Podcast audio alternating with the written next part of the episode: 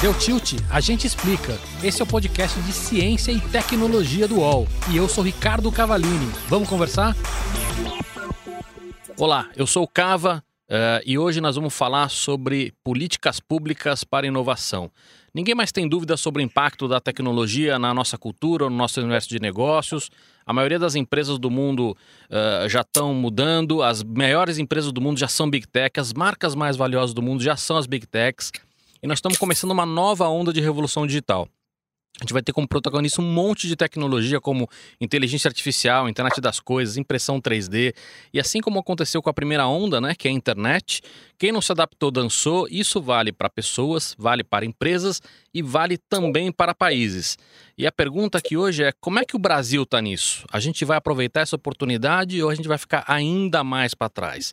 E por que, que isso é relevante? Porque isso tem um impacto muito grande em empregos e em geração de PIB. Hoje eu estou com Silvio Meira, engenheiro eletrônico, mestre em informática, PhD em computação, autor de mais de 300 artigos científicos, cofundador e por 12 anos foi cientista-chefe do Instituto de Inovação César, fundador e presidente do Conselho de Administração do Porto Digital, é professor, é cientista, é pesquisador, empreendedor e batuqueiro de maracatu. Meira, bem-vindo.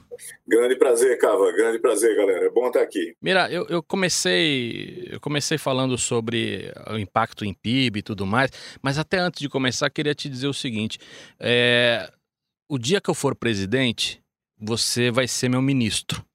Vou convidá-lo para ser ministro. Eu não sei se eu boto você como ministro da Educação ou da Ciência e Tecnologia. Você tem alguma preferência ou não? Rapaz, eu tenho a preferência por não ser ministro. É, mas imaginando que você fosse o presidente, dá para considerar isso, porque aí a gente realmente atacar as raízes dos problemas, né? Boa parte, boa parte do problema brasileiro é maquiar no sentido de não tratar com profundidade os verdadeiros problemas que a gente tem. E se a gente mudasse uh, esse paradigma, vamos dizer assim, de tratamento uh, de problemas históricos, seculares que a gente tem no Brasil, vai ver que a gente conseguiria efetivamente criar um país mais competitivo, que talvez seja o nosso maior problema, falta de competitividade. Agora, é importante acho que você falar do, do histórico, e eu até brinquei de, de, ser presidente, acho que nem eu nem você nunca vamos ser candidato a nada, acho que é importante dizer isso também, é, mas acho que será que dá para ter essa discussão hoje sem, sem ser uma. de entrar naquela polarização de esquerda e de direita, a gente falar realmente sobre um plano de Estado e não sobre um plano de, de governo? Você acha que é possível ter essa discussão hoje em dia, Meira? Eu acho que é muito difícil a gente talvez tenha que se preparar para fazê-la de uma forma totalmente diferente, uh, talvez fora inicialmente do espectro político clássico ou do espectro da discussão política clássica, porque nós estamos vivendo tempos muito esquisitos. Quando qualquer pessoa pronuncia qualquer frase, ou às vezes palavras que não são do interesse de ouvidos ou de certos ouvidos, imediatamente se tenta alinhar aquela pessoa com um suposto outro lado, quando na realidade tanto os problemas como a sociedade e a economia não são binários, não existem dois lados. Existe um universo inteiro, multidimensional, de entendimento de mundo, de percepção do universo ao nosso redor, e você não pode nem usar argumentos de autoridade binários e muito menos classificar binariamente as pessoas ou as suas opiniões. Uh, se a gente não conseguir uh, se sobrepor ou saltar essa barreira uh, que foi criada artificialmente por causa de um conjunto de problemas já bastante conhecido até, né? um conjunto de problemas de globalização, de digitalização, de conectividade, levou também a um processo de concentração que levou a uma divisão na sociedade entre quem tem, quem não tem, quem está de um lado, quem está do outro. A divisão é binária, mas o conjunto de coisas que levou a essa divisão não é binária e tem que ser tratado com a seriedade e a profundidade da, da multidimensionalidade que ela tem. Agora, Meira, a gente quando fala sobre esse tipo de assunto, normalmente se remete ao, ao executivo, né? Agora, eu acho que é mais do que isso. Na incorporação a gente fala muito sobre stakeholders, né? Ou seja, é, como é que a gente fala com os interessados diretos e indiretos na empresa. Eu acho que nesse assunto, uma coisa que me incomoda é, é, é ficar focando só no, no executivo. Eu acho que é um assunto tão importante e que eu acho que precisaria ir muito além. Vou te dar um exemplo, tá? Quando a gente olha para a imprensa, toda vez que vai, vai entrevistar um, um, candidato, a primeira pergunta é, ah, é sobre aborto, sobre porte de armas. É, ninguém pergunta sobre a geração é, de empregos em relação à tecnologia, né? Você fala muito sobre, sobre indústria automotiva e petróleo, que são coisas que, que são indústrias que, que são indústrias do passado. Né? Agora vou além, né? Não estou falando da imprensa, mas assim, é executivo, é legislativo, é judiciário, é imprensa, são, são os, os, os formadores de opinião, é a indústria privada. Eh, você não acha que, o, que, que essa história tem que ampliar um pouco? Claro que tem. É isso que, em parte, a gente estava falando ainda agora, quando eu dizia da, de uma espécie de uma superficialidade do debate, né? E, por sinal, uma superficialidade do tratamento dos grandes problemas que vem da superficialidade do debate. Enquanto o debate Enquanto as provocações ao debate forem periféricas e superficiais, nós continuaremos tendo um debate periférico e superficial e as pessoas que queiram eventualmente discutir profundamente quais são os reais problemas que têm que ser atacados vão ser acusadas de estar fugindo ao debate, que é o pior. Então, é, tanto como você mencionou, nas empresas como na sociedade, o problema é cultural, né? Você não pode centrar o fogo e dizer, bom, o executivo está totalmente errado e ele está fugindo da sua responsabilidade. Porque você tem uma sociedade inteira que, de uma certa forma, está fugindo da responsabilidade. É o mesmo, talvez o, o, o mesmo sentimento que a gente tem quando você quer discutir problemas profundos no ambiente de negócios e as pessoas ficam querendo discutir maquiagem no mesmo ambiente de negócio, que não vai resolver problema nenhum. Temos um problema, eu diria, profundo e diria ainda mais, um problema até filosófico, de como é que a gente entende o mundo. Filosofia é entendimento do mundo e de cada um de nós, os seres no mundo. E esse é que é o problema que a gente talvez tenha que atacar. Ou a gente parte para um debate verdadeiramente mais profundo, porque absolutamente necessário e talvez não suficiente para resolver todos os problemas, ou a gente não sabe nem quais são os problemas que a gente deveria estar atacando, como que você mencionou, por exemplo, de geração de trabalho, de emprego e renda. E veja, quando a gente fala no problema de geração de emprego, uh, você tem que discutir o que é que é o emprego, o que é, que é o novo emprego. Será que o novo emprego que é gerado a partir do processo de transformação digital, de indústria 4, 5, 6.0, é o emprego que, que existia antes? Será que a gente está formando as pessoas para trabalhos que não existem mais, para empregos que não vão mais existir? Será que nós estamos dando uma falsa segurança a elas? Pior ainda, será que a gente está estimulando toda uma geração a empreender coisas que não têm futuro? Ô, Meira, eu queria entrar um pouco agora na, nas tecnologias, né? Eu sei que para algumas pessoas pode parecer estranho investir numa tecnologia específica, mas como eu falei na, na, introdução, a gente tem algumas tecnologias que vão mudar muita coisa, tem impacto muito grande, né? O caso de inteligência artificial. E eu vejo os outros países colocando muito dinheiro nessa história, né? Então, pegar, por exemplo, inteligência artificial uh, e levantar, você tem, por exemplo, Estados Unidos colocando quase 10 bi por ano, China colocando quase 10 bi por ano, né? Tem, acho que 2017 a China botou quase 20 bi.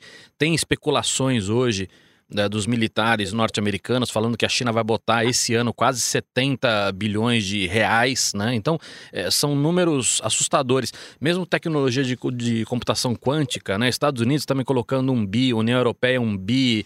É, tem, novamente, especulações da China, porque os números lá nunca são totalmente críveis, né? Mas de, de, colocar 30 bi, ou seja, são sempre números assustadores, é 10 bi, é 30 bi, é 5 bi.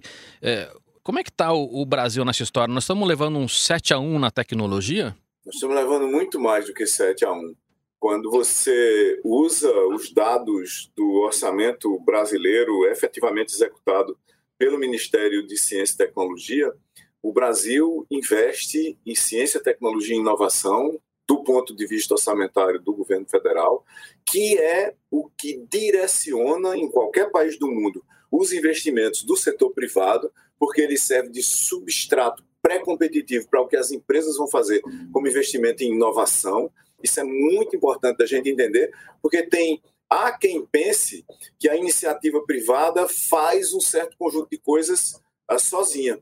E ela não faz, isso não é verdade. Quando você olha, por exemplo, para todo o processo de criação do Silicon Valley, ou da competitividade da China, ou da competitividade do Japão em muitos setores, foi o substrato fundamental do setor público investindo em educação, ciência, tecnologia e no substrato, por sua vez, de inovação, que fez com que o setor privado pudesse fazer o diferencial competitivo, empreendendo antigos, novos e modificados negócios em cima disso. O Brasil, Cava, só para a gente botar um número aqui, sem, sem ser preciso, o Brasil investe por ano várias vezes menos do que a Amazon em ciência, tecnologia e inovação. A classe de investimento do Brasil é alguma coisa perto de algumas fábricas de automóvel. Então, nós estamos, é, literalmente, a reboque dos acontecimentos globais, a ponto de, uh, no ano passado, a Argentina declarou que iria ter uma estratégia de inteligência artificial para a América Latina. Ela ia ocupar espaços nesse, nesse universo. Aí eu e você e todo mundo poderíamos perguntar, mas por que a Argentina, se ela está em crise há tanto tempo? Segundo o, primeiro, segundo o próprio governo da Argentina, eles resolveram ter uma, uma estratégia de inteligência artificial para negócios no, no, no universo latino-americano. E veja, por que nesse universo latino-americano? Porque tem muita coisa de inteligência artificial, aspas, em inglês, em inglês, em mandarim. Tem muita coisa de inteligência artificial que depende de língua. E como há uma proximidade linguística muito grande, e no caso, com a exceção do Brasil, na América Latina, há uma unicidade linguística ao redor do espanhol, a gente tem uma oportunidade de criar estratégias de inteligência artificial para certos contextos geolinguístico socioculturais, vamos dizer assim. E foi isso que a Argentina fez. E a razão pela qual eles disseram que, que iam fazer é mágica, que é o seguinte, como ninguém está fazendo, nós vamos fazer. Ninguém inclui o Brasil, o maior país da região, responsável por 50% do mercado, responsável por 50% do mercado de tecnologia de informação e comunicação, não tem, não tinha o ano passado, não tem esse ano, e, na minha, no meu entendimento, tem pouquíssima chance de ter qualquer estratégia para isso. Mas, Meira, se a gente for olhar para os últimos, os últimos dois, três anos, a gente, a gente trabalhou bastante em estratégia, né? Então, vou, vou nomear aqui algumas iniciativas, tá? Algumas são decretos, algumas são leis, algumas são planos, uh, algumas ainda são, são discussões que estão rolando, mas olha, a gente teve Marco Legal da Ciência, Tecnologia e Informação, a gente teve Estratégia Brasileira para Transformação Digital, tem o Plano Nacional de Internet das Coisas, tem uma consulta pública para a estratégia brasileira de inteligência artificial que estava comentando. É, o governo lançou laboratórios. É, a gente tem um marco legal das startups, que é uma discussão que deve rolar ainda esse ano. Tem estratégia nacional de inteligência artificial, de novo, deve rolar esse ano, né? O, o e-cyber, né? Estratégia Nacional de Segurança Cibernética. É, dá para ficar citando aqui um monte de iniciativas. É, trabalhar. É óbvio que a gente precisa ter uma estratégia, mas eu, eu, vejo que a gente tem feito muita coisa, mas o meu sentimento é que tá, isso é devagar demais e, e as coisas estão passando muito mais rápido.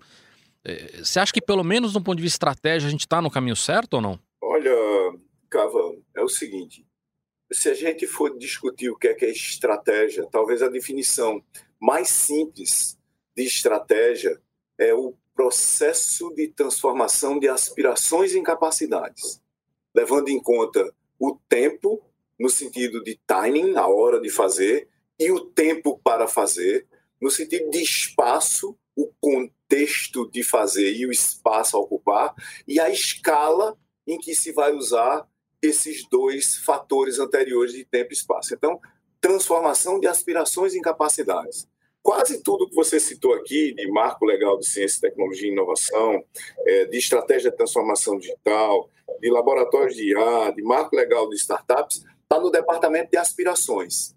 Está no departamento de aspirações. Não é estratégico. Não tem lá o processo de como é que a gente vai envolver o tempo, espaço e escala na transformação dessas aspirações em capacidades. Isso não envolve só alocação de recursos, envolve, às vezes, criação e reforma de instituições, criação e mudança efetiva num conjunto muito grande de fatores na economia e na sociedade. Com exceção do plano de internet das coisas, que foi feito pelo BNDES e que agora vai ter uma chamada é, para fundos de venture capital para investir. É, eles, eles fizeram uma parceria com a Qualcomm, né? Acho que são 160 milhões para colocar a internet das coisas, né? Pronto. São 40... tirante, tirante o Plano Nacional de Internet das Coisas, onde ah, fundos podem se qualificar para dobrar a quantidade de recursos que o BNDES vai colocar nisso, nenhuma dessas outras coisas daqui tem na prática uma visão que seja desse processo de transformação de aspirações em capacidades. Enquanto isso não for diretamente para o chão e não for transformado, por exemplo, em priorização, esse processo começa lá atrás. Quando você diz, nós vamos ter uma estratégia nacional de laboratórios de inteligência artificial na prática, esse processo começa lá atrás, quando você, por exemplo, priorizaria nas bolsas para pós-graduação, nas bolsas para iniciação científica, na contratação de professores para as universidades, no fomento a ações básicas nos institutos de pesquisa, isso não aconteceu. A última vez que isso, na verdade, aconteceu no Brasil, se a gente for fazer a conta de você priorizar uma área de ciência, tecnologia e educação, para ela dar resultados de inovação e criar um impacto no mercado, foi com a Embrapa na década de 70. E que deu, deu muito resultado, né? Se a gente não tivesse tido esse esforço que foi feito na década de 70. Na realidade, politicamente e filosoficamente, ele começa na década de 60, que gerou a Embrapa na década de 70, entre 60 e 70, e que gerou o agronegócio brasileiro que a gente tem hoje. O Brasil hoje estaria numa situação basicamente de insolvência total. Então, quando a gente olha para trás e vê a escala da transformação que precisou ser feita, para dizer, nós vamos ser um dos maiores produtores de agronegócio do mundo. Isso é de, de, de agroprodutos ou de agroserviço, a combinação dos dois do mundo, isso é uma aspiração. Você transformar isso numa capacidade, você precisa fazer o que foi feito nas, nos 50 anos entre 1970 e 2020. Deu tilt, volta já. Os podcasts do UOL estão disponíveis em todas as plataformas. Você pode ver a lista desses programas em uol.com.br/podcasts recebe salário, faz transferência, pagamento, recarga de celular e até empréstimo, tudo sem taxa. PagBank, a sua conta grátis do PagSeguro. Baixe já o app e abra sua conta em 3 minutos. Você comentou sobre esse fundo do BNDES, né? Agora, os laboratórios de IA, eh, o governo vai colocar um milhão em cada um, mais um milhão de iniciativa privada, mas ainda assim, 9 milhões, né? Colocar um milhão em cada um. A hora que se divide isso por 12 meses, isso é um valor anual não dá nada. Não dá para você contratar meia dúzia de pessoas e pagar a estrutura básica.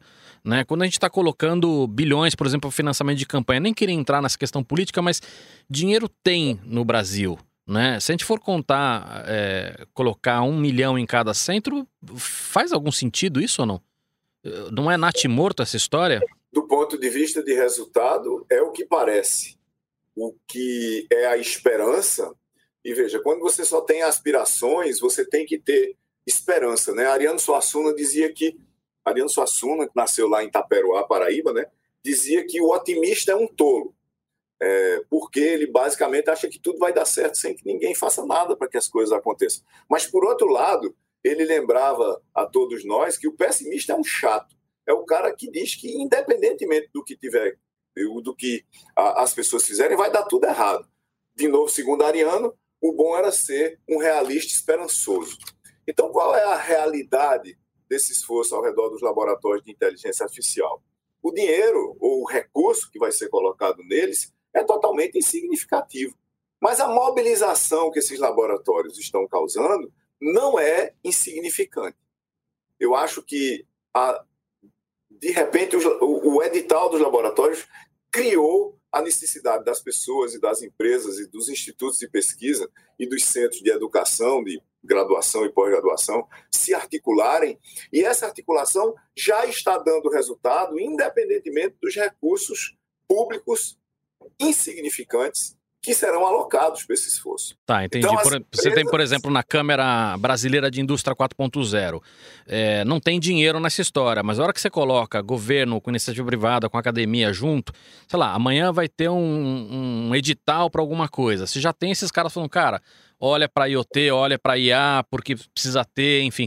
O que você está dizendo é que a gente começa a ter uma movimentação e uma, e uma atenção para que se façam as coisas e, e tragam resultados, é isso? Sim, o que, o que eu acho que, que vai acontecer, e está acontecendo aqui, por exemplo, no Porto Digital, a existência do edital pôs na agenda um número muito grande de empresas, e vamos lembrar que esse edital dos laboratórios de IA é para laboratórios aplicados, é para laboratórios que envolvam resultados de aumento de competitividade das empresas ou de criação nas empresas de tecnologia de propostas que levem ao aumento de competitividade das empresas que são clientes dessas empresas de tecnologia. Então, do que, que a gente está falando em última análise? Nós estamos falando de ter agendado o debate, agendado o debate privado. Eu não sei o que vai acontecer com esse debate privado, porque essa coisa toda começou antes, obviamente, de uma ultra, mega crise que foi criada na sociedade, na economia, pela pandemia de Covid-19. Pode ser que se desarticule tudo, mas a minha expectativa e o meu realismo esperançoso é que empresas muitas entendam que essa mudança que vem associada à transformação digital, à machine learning, à indústria 5.0 e não mais nem 4, a 5G e a muitas outras tecnologias de, de, virtualização de presença, de trabalho distribuído e assim por diante, isso não tem volta. Então, sobreviverão as empresas que entenderem o que é que precisa ser feito para continuarem competitivas. O maior problema que nós temos no Brasil é falta de competitividade. Uma parte dele é por falta de produtividade. E uma parte significativa da falta de produtividade é por falta de insumos tecnológicos, de métodos e processos e arquiteturas organizacionais para criar negócios de classe global. O que são negócios de classe global? Não são negócios que necessariamente competem em múltiplas geografias. São negócios bons o suficiente para competirem no espaço de negócios brasileiro com qualquer negócio internacional que venha para cá. Se a gente tivesse isso, a gente não precisava criar a montanha de barreiras tarifárias, não tarifárias e de todo tipo de coisa que a gente cria para transformar o Brasil na confusão que ele é do ponto de vista de competição. Ô e e o que que, assim, eu, eu acho que tem muito dinheiro no Brasil, por mais maluco que seja dizer isso, né? A gente, a gente investiu aí centenas de bilhões, não é modo de falar, mas em, em indústrias moribundas, em incentivos, em, enfim, é, dinheiro tem, mas a, a, pergunta é, o que, que dá para fazer com pouca grana? Você já tinha dado um exemplo ali de direcionar pesquisa e bolsa e tudo mais. O que mais dá para fazer com pouca grana? Veja, tem um antigo professor meu, é, da década de 80, uh, Brian Spratt, e o Spratt dizia o seguinte: a única diferença entre a civilização e a barbárie é a manutenção. Então, a primeira coisa que a gente precisa fazer é manter os esforços que têm que ser mantidos. O Brasil é um país onde se acha que certas coisas de ciência, por exemplo, e ciência e tecnologia e certos, certas coisas na educação são moda. Não, não vamos mais fazer isso aqui não, porque agora a moda é fazer inteligência artificial certo, mas algoritmos e estruturas de dados são absolutamente fundamentais para a inteligência artificial. E se você esquecer disso, você não vai ter os fundamentos de engenharia de computação e algoritmos e ciência da computação absolutamente básicos para tratar as novas camadas de complexidade e sofisticação que você tem é, dentro de tecnologia de informação. E isso, de resto, não vale só, obviamente, para a educação, nem para esse pilar que a gente está conversando aqui de ciência, tecnologia e inovação. Vale para tudo. Ou a gente usa uma parte do pouco do dinheiro que a gente tem para manter o que a gente já criou, ou a gente vai estar permanentemente jogando fora o que a gente criou e tendo que fazer de novo. Então, a primeira coisa para fazer é manter o que existe. Depois é selecionar, e aí a gente volta para a estratégia. Estratégia, numa outra interpretação, é a arte de fazer escolhas dentro de um espaço onde os recursos, o tempo e as pessoas são limitadas. Se você não tiver limites, nem de recursos, nem de tempo de gente, você não precisa fazer escolha nenhuma, você faz tudo. tá certo? Veja, quando a gente diz hoje é, que a China dominou 5G, e boa parte dessa crise é Estados Unidos e China, é porque os Estados Unidos não têm uma oferta de 5G para o mundo como infraestrutura minimamente crível, o que levou uh, o, o, um dos altos executivos do governo americano, um dia desse, a propor que os Estados Unidos, o país, pela primeira vez que eu vi isso na, na minha história, pelo não sei se já tentaram fazer isso antes, que os Estados Unidos, o país, comprasse ou a Nokia ou a Ericsson, que são as únicas duas empresas que podem competir com as empresas chinesas de infraestrutura é, de 5G, por que, que, por que, que isso aconteceu? Porque a China fez uma escolha lá atrás, ainda em 3G, que ela não ia conseguir ser competitiva em 4G. E aí ela investiu tudo que ela tinha para ser competitiva em 5G. Não só ela chegou antes de todo mundo, do ponto de vista dos resultados científicos e tecnológicos, mas ela chegou antes de todo mundo do ponto de vista da oferta de produtos e serviços associados a 5G. Isso foi uma escolha. Então, o que a gente tem que fazer? A gente tem que fazer escolhas. O Brasil vive no, numa ilusão de que a classe de países em que a gente compete tem o Japão, tem a China, tem os Estados Unidos, tem a Alemanha, a França e a Inglaterra. Mas não, cara. Os países com quem o Brasil compete são o México, as Filipinas, a Tailândia, a Malásia, a África do Sul. Não tem Rússia no nosso, no nosso universo de competição. E, de repente, quando você compara, eu escrevi um texto o ano passado sobre isso, quando você compara os índices básicos, por exemplo, de competitividade do mercado, o Brasil perde para quase todos esses países que eu citei. Quando você compara em preparo para inovar, o país que lidera esse, esse universo de países é, que eu acabei de citar aqui, México, Malásia, Filipinas, Indonésia, Tailândia, Brasil, África do Sul, é a Malásia. É a Malásia. A gente fica tirando para o lugar errado. O brasileiro está muito acostumado a olhar para os Estados Unidos e dizer, bom, nós vamos ser os Estados Unidos também. Não, não vamos. Não tem como competir. Não há como competir com os países do primeiro time, Japão, China, Estados Unidos, assim por diante. Mas há um universo gigantesco de possibilidades competitivas se a gente literalmente disser, nós não vamos jogar na Champions League, nós vamos jogar na segunda ou terceira divisão do campeonato inglês, fazendo uma metáfora futebolística aqui. Nesse universo, nós podemos liderar muita coisa. É só a gente apontar as nossas alternativas estratégicas para isso e parar de fingir. Uma coisa principal, uma coisa fundamental e talvez refundadora que o Brasil precisa fazer, o Brasil precisa parar de fingir que ele está numa classe de país onde ele efetivamente não tem a menor chance de competir. Na hora que a gente entender isso, vai ficar muito mais fácil. Ô Meira, é nessa história de a gente tem que, tem que saber nosso, nosso, nosso lugar, acho que tem uma questão seguinte: na nossa sede de legislar aqui, de criar leis, a gente adora criar leis aqui. O que, que você acha que está na, na hora da gente regular e na hora de incentivar? Por exemplo, a gente tem uma discussão muito grande no mundo agora sobre inteligência artificial, né? O que, que deve, o que não deve, tem outras tecnologias como CRISPR, né? E se a gente, se a gente colocar na posição de somos os Estados Unidos e somos a China a gente deveria estar discutindo isso. Agora, isso ao mesmo tempo vai trazer para alguns desses países amarras né, para você inovar. Você acha que, que o Brasil deveria focar muito mais agora em incentivar essas tecnologias do que, do que de repente, começar a legislar para poder regular? O que, que você acha? Olha, eu acho que a gente tem que achar um equilíbrio aí, Cava, pelo seguinte, veja. Ah, vamos pegar, por exemplo, a LGPD. A LGPD é uma, no meu entendimento, é uma lei básica da era digital. E eh, ela, ela quer dizer basicamente o seguinte, sem entrar em nenhum detalhe, né? Você precisa proteger os dados das pessoas. Protegendo os dados das pessoas, numa infosfera, você está protegendo as pessoas. Então, a sociedade, qualquer sociedade minimamente consciente, tem que agir para proteger as pessoas em todas as facetas do seu comportamento e da sua existência, física e virtual. Essa é a primeira coisa.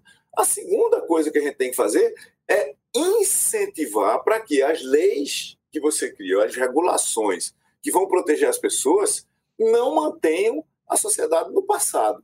Se você chegar, por exemplo, vamos imaginar que a gente fizesse uma regulação dramática aqui agora e a gente proibisse e-bank, a gente proibisse fintechs em geral.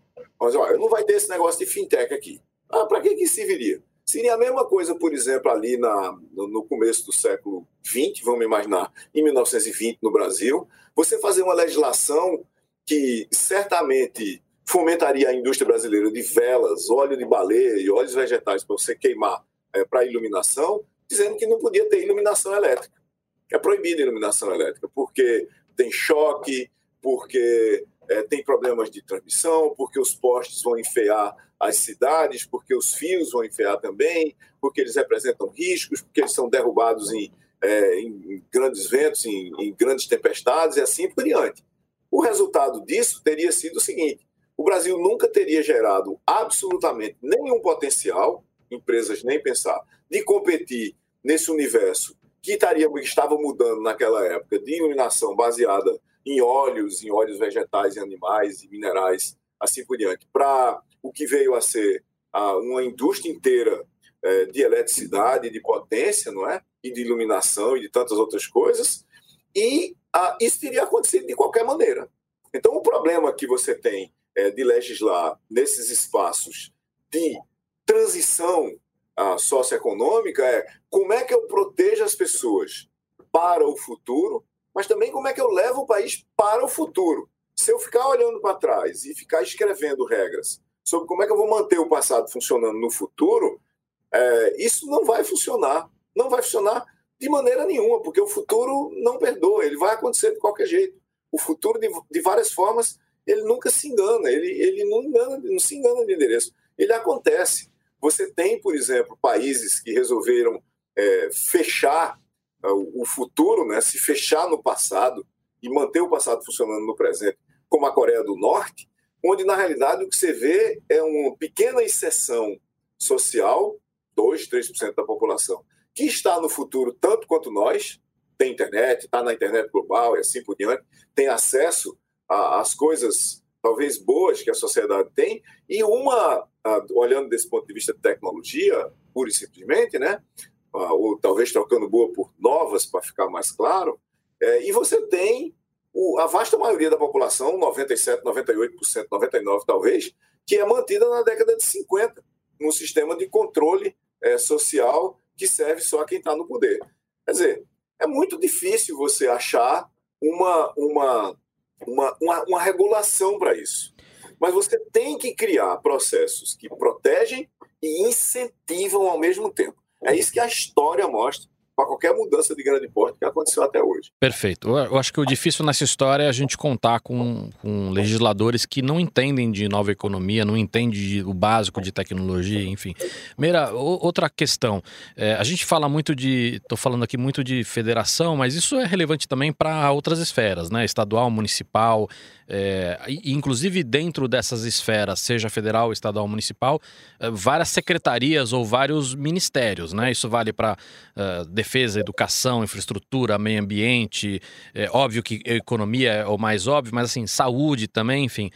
A gente tem, tem exemplos no mundo, por exemplo, a cidade de Xangai, que fez um plano para se tornar o principal hub mundial de fintechs, mas com medidas concretas, que é aquilo que a gente está discutindo aqui, né? Como acelerar a startup, como incubar projeto, como se desenvolver em áreas como, como 5G, enfim. É, isso, é uma, isso é uma coisa que também era importante a gente trazer, né? Quer dizer, não é só a gente cobrar da federação, mas também cobrar de município e estado, certo? Sim. É, um exemplo local que eu posso dar aqui do Recife é o Porto Digital. O Porto Digital é uma política pública do estado de Pernambuco e da cidade do Recife para criar um ambiente de tecnologia, é, de informação e negócios associados, juntamente com o processo de recuperação de uma área urbana e histórica preciosíssima para a gente aqui do Recife, que é o centro da cidade, onde ela foi fundada em 1535. Recife é a capital mais antiga do Brasil. É, essa região, em particular, que está sendo renovada pelo Porto Digital agora, tem coisas como a primeira sinagoga das Américas, é a área onde os holandeses uh, ficaram sediados é, quando estavam no Brasil, da corte do Maurício de Nassau-Ziegen, e isso é, é uma coisa que é uma política local.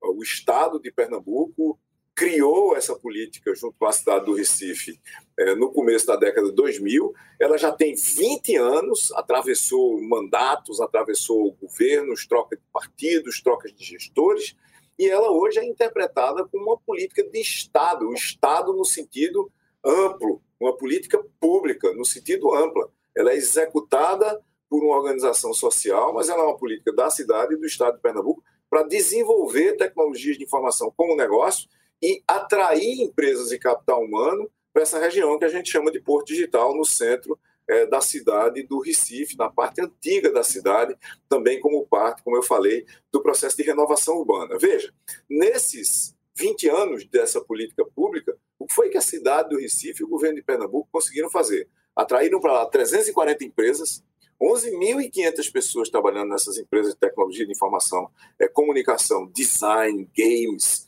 e assim por diante, e um faturamento de 2,5 bilhões de reais, esse é o número de é, 2019, num lugar onde não havia nada e estava fadada a ser uma mega, ultra Cacolândia, é, como São Paulo teve durante muito tempo, com invasões de todos os tipos, porque a cidade que existia naquela região deixou de existir e óbvio que não existe vácuo urbano. E, e segurando os talentos, né, Silvio? Porque eu vejo aqui, por exemplo, de São Paulo, do, pelo menos do, da, da, minha bolha, uh, muita gente boa foi embora, né?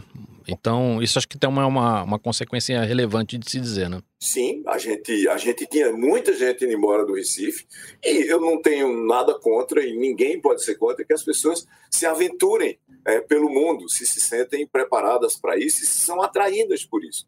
E isso é uma vantagem é, competitiva. Um número interessante das empresas mais sofisticadas do Porto Digital foi fundado por pessoas que saíram do Brasil, trabalharam na Europa, nos Estados Unidos, é, no Oriente durante um tempo e voltaram para cá e trouxeram não só expertise, mas uma rede de contatos. E isso acontece em todo o mundo.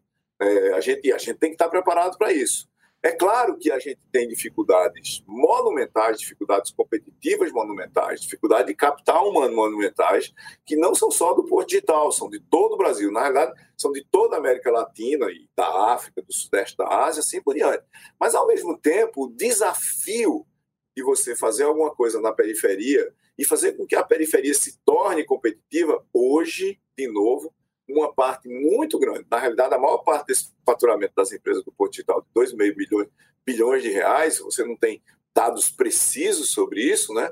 mas o meu chute atual é que 70% de todo esse faturamento não é feito na região Nordeste. É feito, no mínimo, fora da região Nordeste e uma parte significativa dele no exterior.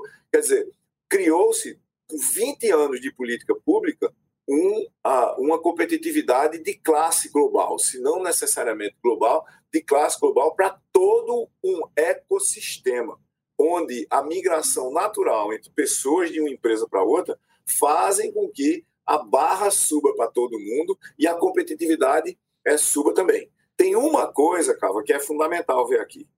É, quando a, essa política pública chamada Porto Digital começou ali em 2000, você contava nos dedos as pessoas que tinham a expectativa de que ela desse certo. Não era que tinham a certeza que ela ia dar resultado, era que tinham a expectativa que ela desse certo. Foram precisos, precisos 20 anos para mostrar que é possível. Não significa que tenha dado certo ainda. O tempo de maturação de um parque tecnológico ou de um ecossistema de inovação, como é mais apropriado a gente denominar o Porto Digital, é de 20 a 40 anos se a economia e a política e a sociedade não atrapalharem. No caso do Brasil, a gente pode ir certamente para o limite desses 40 anos ou mais. A gente vai saber se o Porto Digital terá dado certo lá para 2040, lá para 2050. Se ele conseguir sobreviver até lá, se ele conseguir continuar atraindo mais gente, se ele conseguir atrair mais competências, se ele se tornar mais produtivo e mais competitivo, se ele tiver mais influência nas cadeias globais de tecnologias e seus usos, aí ele terá dado certo. Então, uma coisa para a gente falar de novo em estratégia aqui, quando a gente fala de estratégia de tecnologia, é simplesmente a seguinte: resultados de curto prazo não existem. Quando eles aparentemente são de curto prazo, é porque tem uma quantidade imensa de trabalho de longo prazo que foi feita lá atrás para gerar aquele curto prazo de forma sustentável. Me diga uma coisa: a gente falou muito sobre tecnologia. É, agora, tem, tem duas, duas frentes que são igualmente relevantes, que é ciência e educação. E, e, acho que nesse quesito nós, nós estamos bastante complicados. Como, como a gente faz? A gente é refém hoje dessa falta de visão do Brasil. Como é que a gente faz para mudar isso na prática, né? Eu, eu falei muito sobre essa história de como é que a gente ajuda a convencer as pessoas envolvidas, eh, jornalista, formador de opinião, empresa. Acho que esse é o caminho. Acho que o primeiro passo é fazer essas pessoas entenderem que, que, que o, o, as coisas mudaram, que a gente precisa olhar para isso com mais relevância. Eh, como é que a gente faz isso? Olha, é, criando, vou voltar, vou voltar quase a, a minha pedra de toque aqui nessa conversa. Criando socialmente um pensamento de longo prazo. O sistema educacional global, em todos os lugares onde ele saiu de uma performance baixa ou mediana para uma performance alta ou espetacular, é, o, esse processo de transformação e transição foi resultado de um esforço de décadas. É impossível você transformar o sistema educacional de uma hora para outra. É uma mudança cultural profunda, não é uma mudança tecnológica. Não se trata de chegar com um bocado de equipamento, botar na sala e dizer, pessoal, mudou tudo, agora a gente é a Finlândia. Não é assim que funciona. Quando você olha, eu vou dar um exemplo de novo, me perdoe, vou dar um exemplo de novo de Pernambuco, é, que a gente pode estender para o Ceará, por exemplo. Pernambuco, na década de 90, começou a criar como experimento, então, na década de 90, colégios públicos, isso é segundo grau, é, colégios públicos de tempo integral, com os alunos tendo um projeto de vida. Com os alunos tendo um projeto de vida. 25 anos depois, essa combinação de tempo integral, mudança na arquitetura curricular, projeto de vida como direcionamento do que, que aquele aprendiz quer fazer, com a modificação da malha para quase toda ela, no ensino secundário, no ensino médio hoje, ser um ensino de tempo integral, mudou completamente a educação é, no ensino médio em Pernambuco, fez com que Pernambuco fosse o estado que mais evoluiu no Brasil nesse período de tempo, um quarto de século, na qualidade e na, na, na, na quantidade de pessoas proporcionalmente no ensino público, no ensino médio, em relação a, a população de Pernambuco e diminuiu a evasão para níveis insignificantes. Pernambuco tem a menor evasão brasileira no ensino médio. A razão disso é que as pessoas sabem, passaram a saber por que, é que estão lá e como é que aquele ensino está contribuindo para o futuro na vida delas. E o ensino médio de Pernambuco efetivamente começou a conseguir fazer isso nos últimos anos. Veja, não estou dizendo que é bom, eu não estou dizendo que é bom, eu estou dizendo que evoluiu significativamente evoluiu dramaticamente. Essa evolução já tem 25 anos.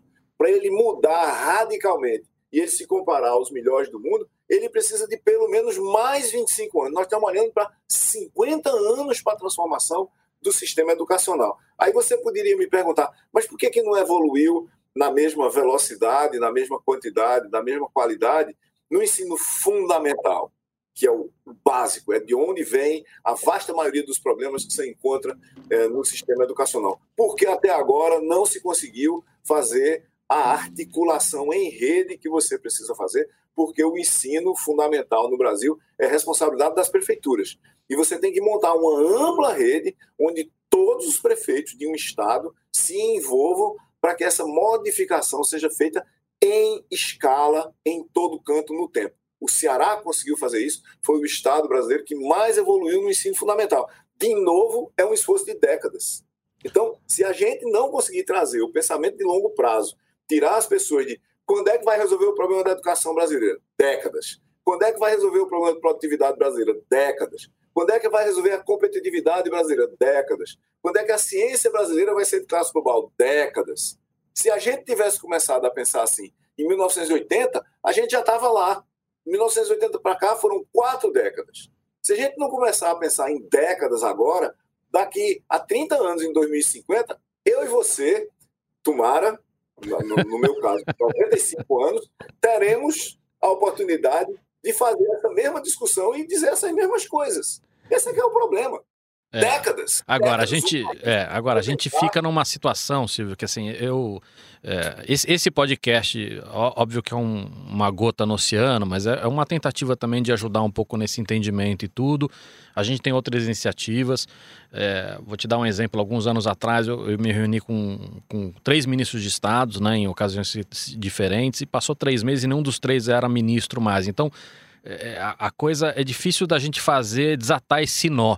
E aí eu, eu, eu termino muito desses podcasts perguntando para os participantes aqui se eles estão otimistas ou pessimistas em relação ao futuro. Eu não sei se eu faço essa pergunta para você. Não, você pode fazer. Você está é, otimista ou pessimista, Silvio Meira? Veja, eu por acaso, eu por acaso. ninguém, Meira, ninguém tem coragem, ninguém tem coragem de responder que está pessimista. Nunca. Não, não, não. Não é isso, não. Veja só. É, eu, eu sou da mesma Taperoá de Ariano Suassuna, tá certo? E eu vou dizer o que Ariano, o que Ariano dizia. O otimista é um tolo, o pessimista é um chato. Bom mesmo é ser realista e esperançoso, é entender e entender profunda e sofisticadamente o tamanho da bagunça, da confusão e da dificuldade em que a gente está e onde a gente está tendo que trabalhar para mudar e competir, e ter a esperança, obviamente, que nós vamos conseguir mudar esse estado de coisas. Porque senão fica muito difícil continuar, tá certo? Se você é pessimista, é, você não vai fazer nada, porque não vai mudar nada. Se você é otimista, você não vai fazer nada, porque são as outras pessoas que vão, que vão mudar tudo. O bom mesmo é ser realista e esperançoso. Meira, muito obrigado. Onde que eu acho você na rede? Você me acha em SRLM no Twitter e eu tenho um blog que vive mais ou menos parado, porque eu só escrevo textos longos lá hoje. Esse que eu escrevi sobre a classe do Brasil está lá, é um dos primeiros em boletim.de barra Silvio, boletim de Silvio. E eu tenho uma coluna mensal no caderno Link do Estadão, onde eu escrevo sobre coisas como essas é, que a gente está falando aqui. Mas meu Twitter, arroba SRLM, é onde eu escrevo todo dia, é onde eu falo todo dia sobre coisas como essas que a gente conversou aqui. Legal. E no nosso site, uol.com.br barra tilt barra podcast barra deu tilt, você vai encontrar nomes e referências de coisas que a gente recomendou aqui no nosso podcast. Silvio, de novo, muito obrigado pelo tempo. Obrigado a todo mundo que chegou até aqui e espero que todo mundo ajude o Meira e me ajude a trabalhar para um Brasil melhor. Valeu! Deu Tilt tem a apresentação de Ricardo Cavalini, edição de áudio de João Pedro Pinheiro e coordenação de Fabiana Uchinaca e Juliana Carpanês.